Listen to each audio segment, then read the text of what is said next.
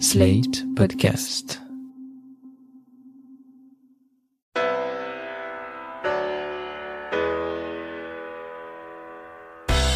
Bonjour et bienvenue dans Le Monde Devant Soi, le podcast d'actu international de Slate.fr. Je suis Christophe Caron et je suis en compagnie de Jean-Marie Colombani, directeur de la publication de Slate. Salut Jean-Marie.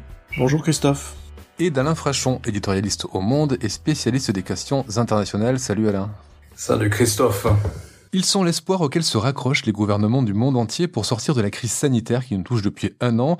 Ils s'appellent AstraZeneca, Pfizer BioNTech, Moderna, Sputnik V, Coronavac ou Sinopharm. Ils sont américains, britanniques, russes ou chinois. Ils sont basés sur l'ARN messager, sur des versions atténuées du virus ou des adénovirus. Ce sont les vaccins contre le Covid-19 et ils sont au centre de toutes les attentions. Alors ils ont été développés en un temps record, ils semblent bien fonctionner pour la plupart, mais ils ont un énorme défaut, c'est leur disponibilité. Car ce n'est pas tout de mettre un vaccin au point, il faut aussi le produire et surtout le distribuer. Et c'est là que les choses se compliquent entre pays producteurs d'une part et pays consommateurs de l'autre. Même si l'OMS encourage depuis le printemps dernier à un accès égal à la vaccination pour le monde entier, on a vu de nombreux États clients se livrer à une vraie guerre d'influence pour récupérer leurs doses, pendant que les États producteurs ont profité pour étendre leur influence. Au point qu'on pourrait dessiner les contours d'une géopolitique du vaccin qui rappelle les temps anciens de la guerre froide, bloc de l'Ouest contre bloc de Alain, est-ce que le Covid-19 a tué ce qu'il restait du multilatéralisme? On est dans une situation qui rappelle celle de, de la bataille euh, des masques. Alors il faut dire aussi qu'avant d'examiner euh, ce qui se passe sur la scène internationale, il faut regarder ce qui se passe dans les laboratoires ou dans les usines. Donc on est dans une situation où la production a beaucoup de mal à suivre la demande. L'industrie pharmaceutique euh, le dit, on n'a jamais conçu puis produit aussi vite. La distribution est une autre question. Mais donc je dirais oui, parce que dès le début de la crise, enfin assez vite, ce qu'on appelle le multilatéralisme, c'est-à-dire la coopération organisée, institutionnalisée entre États. En gros, c'est le système de l'ONU. À l'intérieur du système de l'ONU, c'est l'OMS. À l'intérieur de l'OMS a été créé un système qui s'appelle COVAX et qui est chargé d'inciter à la production, de passer des commandes et de distribuer aussi. Pour le moment, COVAX euh, ne semble pas être un grand succès. Alors dès le début, les États-Unis de Trump ont refusé d'y participer. Ce n'est plus le cas avec Biden qui vient d'annoncer il y a quelques jours qu'il allait donner 4 milliards de dollars à COVAX pour que COVAX achète des vaccins à nouveau, on va se trouver vers cette question qui est entre le moment de la commande, qu'il ne faut pas confondre avec ce qui est disponible, et le moment où le produit est disponible, il y a un certain délai. Donc voilà pour les États-Unis. L'Union européenne aussi coopère avec euh, COVAX, mais comme elle a été un des endroits de la planète le plus tôt et le plus massivement touché, elle a commandé en plus tardivement, donc elle privilégie pour le moment les ressortissants européens. Cette semaine, il y avait une, une réunion, je crois par visioconférence, des chefs d'État et de, et de gouvernement des 27, et on s'est trouvé confronté à cette question. La production ne va pas assez vite, mais Macron a dit, il faut pas que ce soit non plus un argument pour qu'on soit totalement absent de la scène internationale. Je crois qu'il a été assez seul dans, dans cette intervention. Prenez ensuite un des grands pays producteurs de vaccins, la Russie. Alors la Russie dit pour son vaccin Sputnik 5, qui a été euh, considéré par le, magazine Lancet, Lancet, un grand magazine médical et scientifique, comme étant un bon vaccin, eh bien la Russie dit qu'elle a 1 milliard 200 millions de commandes, dont 300 millions pour l'Union africaine. Ça, ça passe à côté de COVAX. Ça ne passe pas par COVAX. Là, on est dans, la, dans, de la diplomatie sanitaire d'influence. Je prends un exemple qui était cité hier par le Financial Times. Le Financial Times disait qu'il y avait une commande de l'Union africaine pour 300 millions de doses de Sputnik. Alors on n'est pas du tout dans le multilatéralisme parce que d'après la commande qu'a étudié le Financial Times, les Russes font un prix trois fois supérieur au vaccin AstraZeneca fabriqué en Inde, dans la version indienne de l'AstraZeneca qui s'appelle Novavax. Donc les Russes vendent à l'Union européenne trois fois plus cher qu'une des versions occidentales du vaccin. Vous voyez, quand on fait une carte de la redistribution de la, de la puissance, c'est intéressant aussi de rentrer dans ces détails.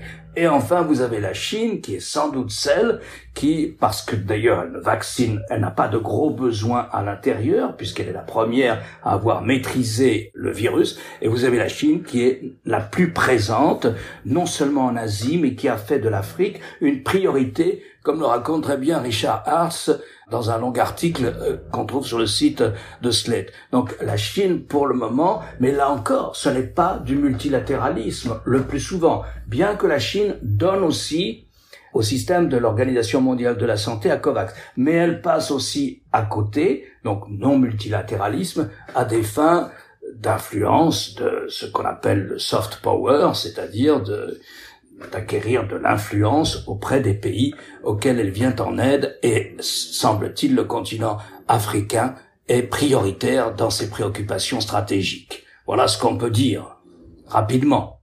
Si on s'intéresse au nom euh, des produits, euh, on peut voir une différence assez notable. Du côté de l'Occident, les vaccins portent le nom des laboratoires qui les ont développés, donc AstraZeneca, Pfizer, Moderna. En revanche, du côté de la Russie, on a le Sputnik V, donc Sputnik en référence à ce premier satellite lancé dans l'espace par euh, l'URSS, et en Chine, on l'appelle Sinopharma, Sino le préfixe qui se rapporte à la Chine.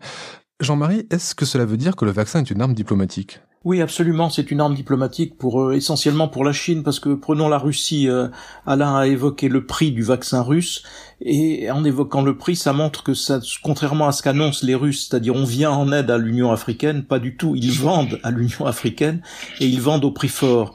Donc euh, ça dégonfle un peu l'aspect, j'allais dire, euh, on est les sauveurs de, de l'humanité que prétendait la, Russie, avec euh, évidemment, comme toujours, l'appui de Viktor Orban, le Premier ministre hongrois, qui euh, s'était flatté lui aussi de faire appel au vaccin russe, alors qu'en fait il fait plutôt vacciner avec le vaccin chinois. La Chine, elle, a une politique délibérément d'influence euh, à travers les vaccins, parce que eux, ils n'ont vacciné que 3% de leur population, et donc ils utilisent cela notamment vis-à-vis -vis de l'Afrique. Alors le Wall Street Journal racontait récemment que à Addis Abeba, les Chinois ont construit avec les Éthiopiens un énorme bâtiment à l'aéroport d'Addis Abeba de 90 000 mètres carrés qui est financé par la Chine et qui sert à abriter et à réfrigérer les vaccins chinois qui arrivent à destination d'autres pays d'Afrique.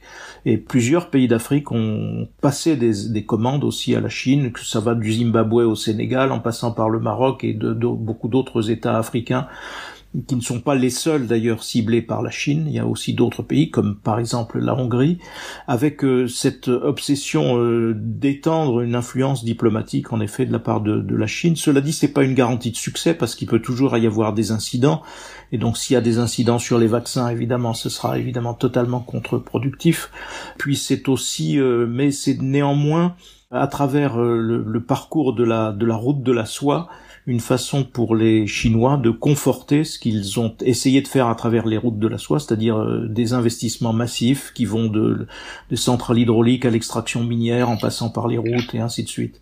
Ce qu'on observe, c'est que très souvent, une fois que les États ont conclu comme ça des accords avec la Chine, eh bien, ils sont plus sensibles aux intérêts et aux arguments de la diplomatie chinoise lorsque la Chine met en avant tel ou tel sujet. Donc c'est très clairement un instrument de, de la diplomatie chinoise aujourd'hui.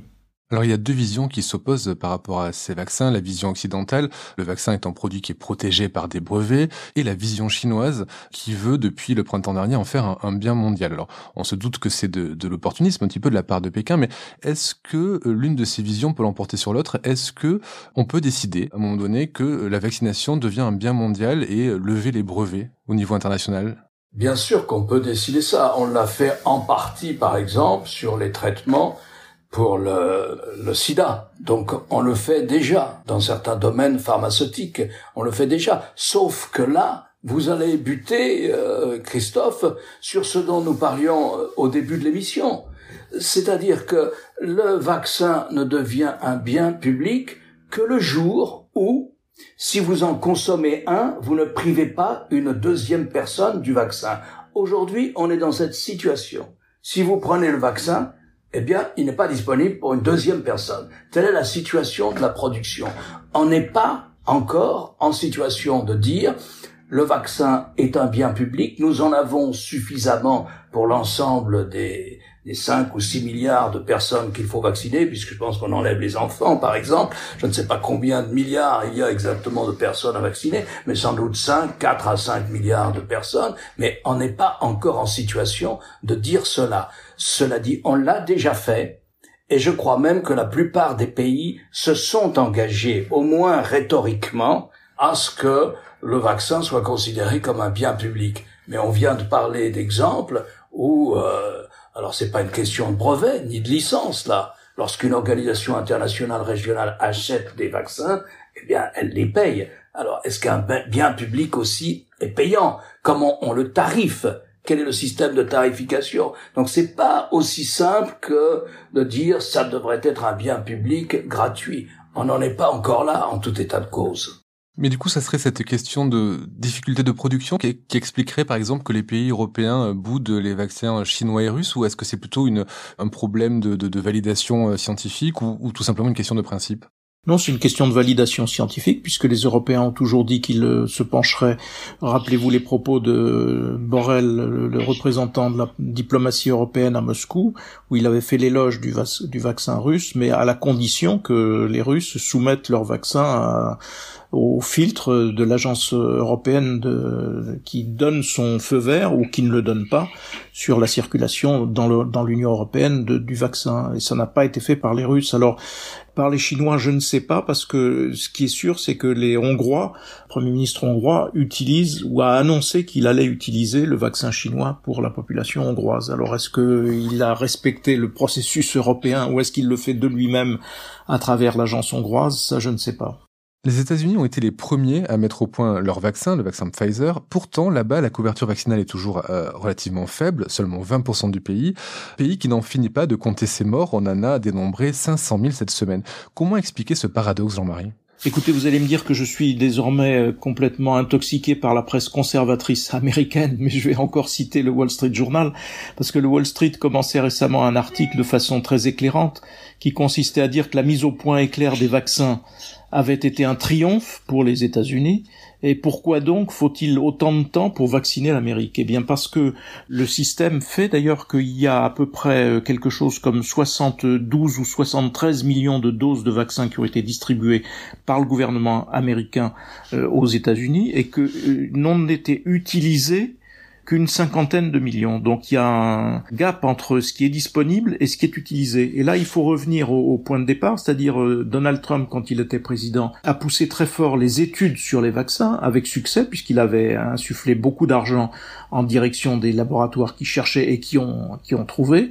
Mais en même temps, il avait complètement laissé tomber la partie concrète, distribution, qu'il avait totalement déléguée aux États et aux, collectivités locales américaines. Et c'est là qu'il y a une sorte de d'hétérogénéité qui s'est installée, en tout cas des problèmes qui ont concerné la, la distribution et qui font que il y a ce gap assez étonnant entre les doses disponibles aux États-Unis et le nombre d'Américains vaccinés. Alors Biden a maintenant une attitude beaucoup plus euh, directive et beaucoup plus volontariste en matière de précisément de vaccination et de distribution des vaccins, puisqu'il vient d'ailleurs de remettre en scène euh, à la Maison Blanche la vaccination d'une infirmière, je crois, et d'un pompier pour montrer qu'il faut convaincre euh, ceux des Américains qui résistent encore à l'idée de la vaccination, et en même temps, l'État fédéral fait ses efforts pour que la distribution Il y a un pays qui n'a pas mis au point de vaccin, qui n'en produit pas non plus, mais qui a réussi à vacciner massivement sa population. On est à plus de 80% de personnes vaccinées. Ce pays, c'est Israël.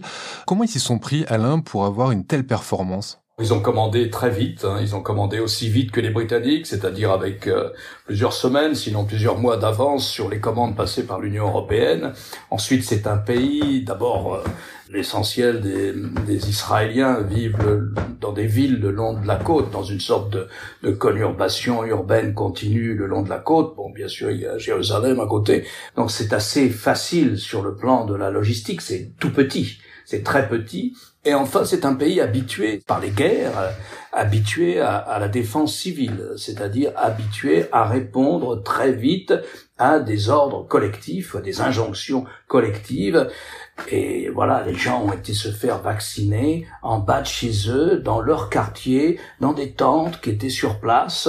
Ils présentaient leur carte d'identité et ils se faisaient vacciner. Ça ne veut pas dire qu'il n'y a pas eu de problème, mais ils ont été vaccinés, je crois, euh, à plus de 90%, enfin, euh, avec un résultat immédiat qui a été une baisse euh, corrélative, mais mécanique, automatique, du nombre de gens hospitalisés.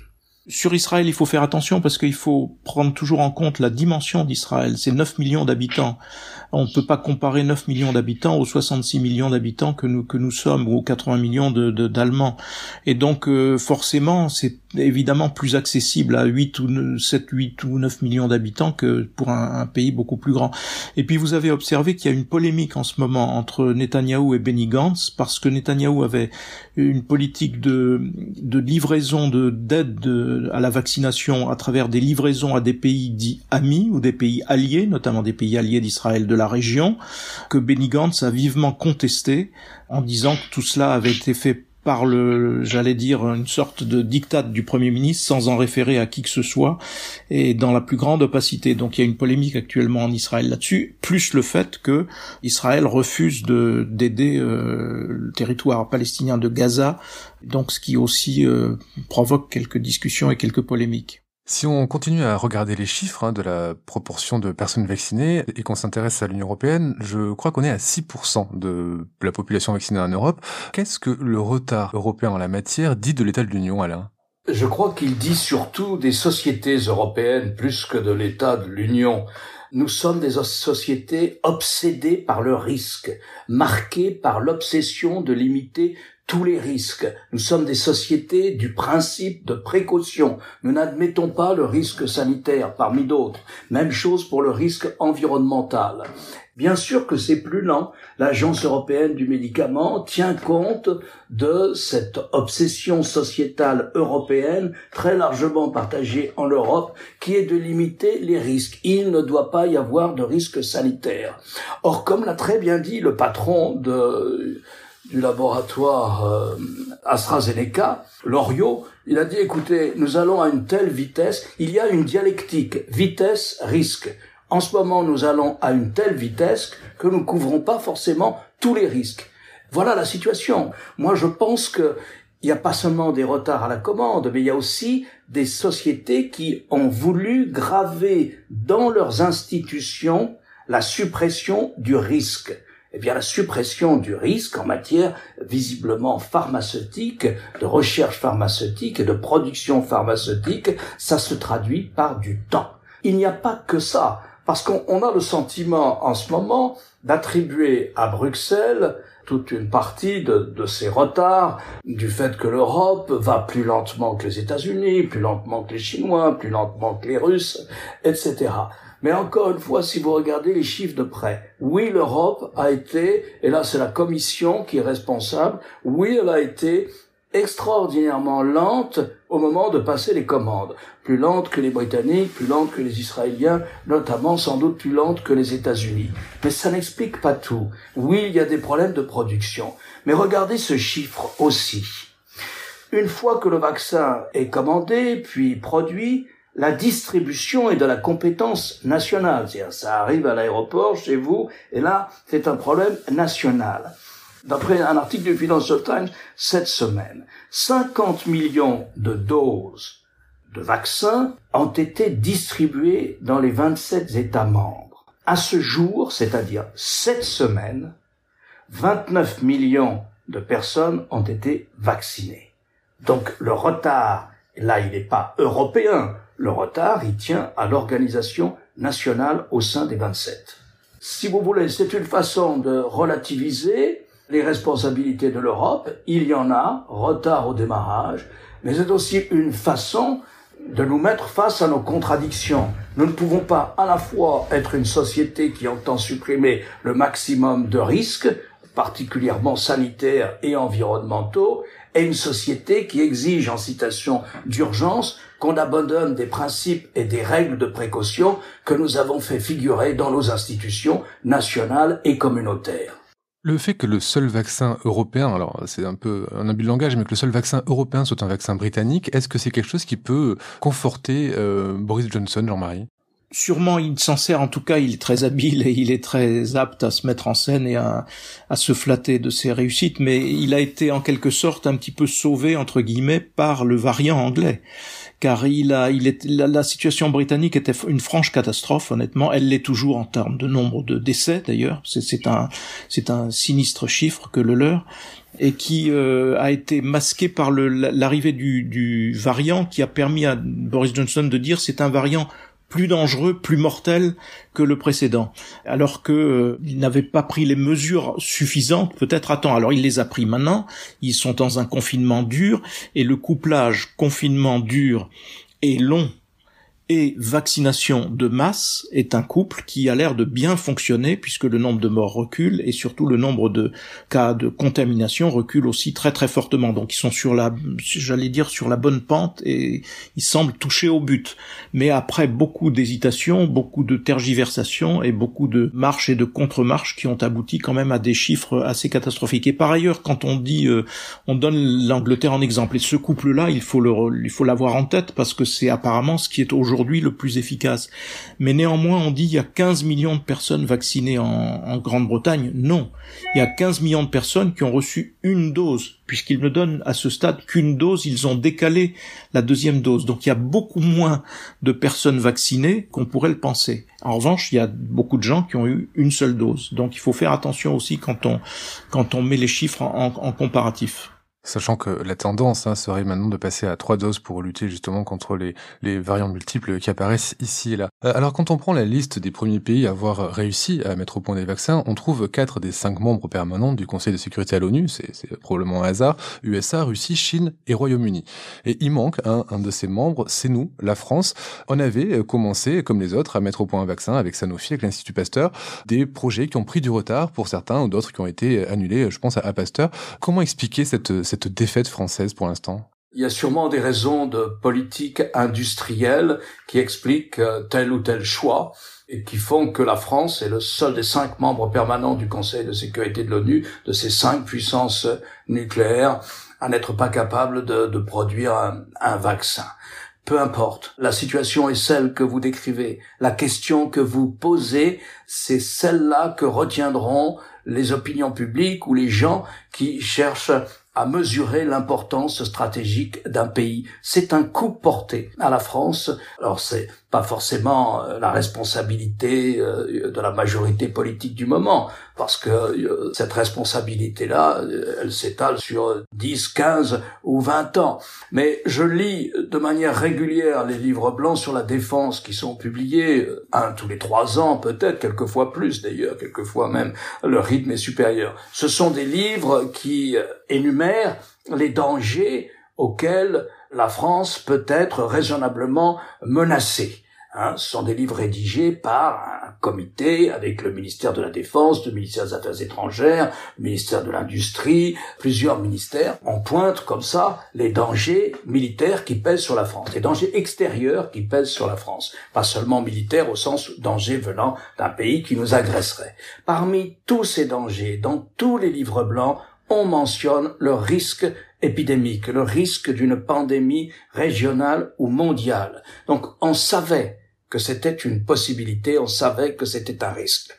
Est-ce que l'appareil productif et scientifique français s'est mis, privé et public, s'est mis en ordre de bataille? Oui ou non? Je n'en sais rien. Visiblement, non. Alors peut-être est-il prêt pour une autre situation qui là laisserait de côté d'autres membres du Conseil de sécurité de l'ONU. Mais en termes d'image, en termes de poids symbolique, sur la puissance d'un pays, je pense que cela fera partie de l'héritage du Covid. Alain a raison, ça sonne un peu comme euh, une sorte de déclassement pour la France. Alors on connaît les mots de la recherche française, c'est-à-dire on sait que en France il est difficile de faire travailler ou d'obtenir que ce soit public-privé parce que le public est, est toujours extrêmement réticent. On sait aussi que les chercheurs sont évidemment tellement moins bien payés qu'aux États-Unis ou que les conditions qui sont offertes aux États-Unis c'est aussi un des éléments qui compte. On sait aussi qu'en France les, les, problèmes de santé, les questions de santé sont, sont toujours vues sous l'angle des coûts alors que ailleurs c'est vu sous l'angle de l'investissement et qu'ailleurs ce sont des investissements. Donc il y a toute une série comme cela de, y compris la centralisation excessive, qui peuvent expliquer les retards français. Et on peut se dire aussi, regardez Emmanuel Charpentier, qui est la plus récente de nos prix Nobel, qui a travaillé sur le génome et qui est très novatrice et révolutionnaire en matière médicale du futur, eh bien, elle a dû travailler en Californie, puis de la Californie, elle est allée à Berlin, mais elle n'a pas travaillé en France. Celle qui a été l'un des inventeurs de l'ARN messager Pfizer euh, BioNTech est d'origine hongroise. Eh bien, elle a commencé par vouloir travailler à Montpellier. Elle n'a pas réussi à être acceptée à Montpellier parce que les conditions qui lui étaient faites étaient dérisoires et qu'on a une, voilà, des réticences vis-à-vis des personnes qui viennent de l'extérieur. Donc, elle s'est installée aux États-Unis. Le patron de Moderna, qui est aussi euh, l'autre vaccin ARN messager, est français.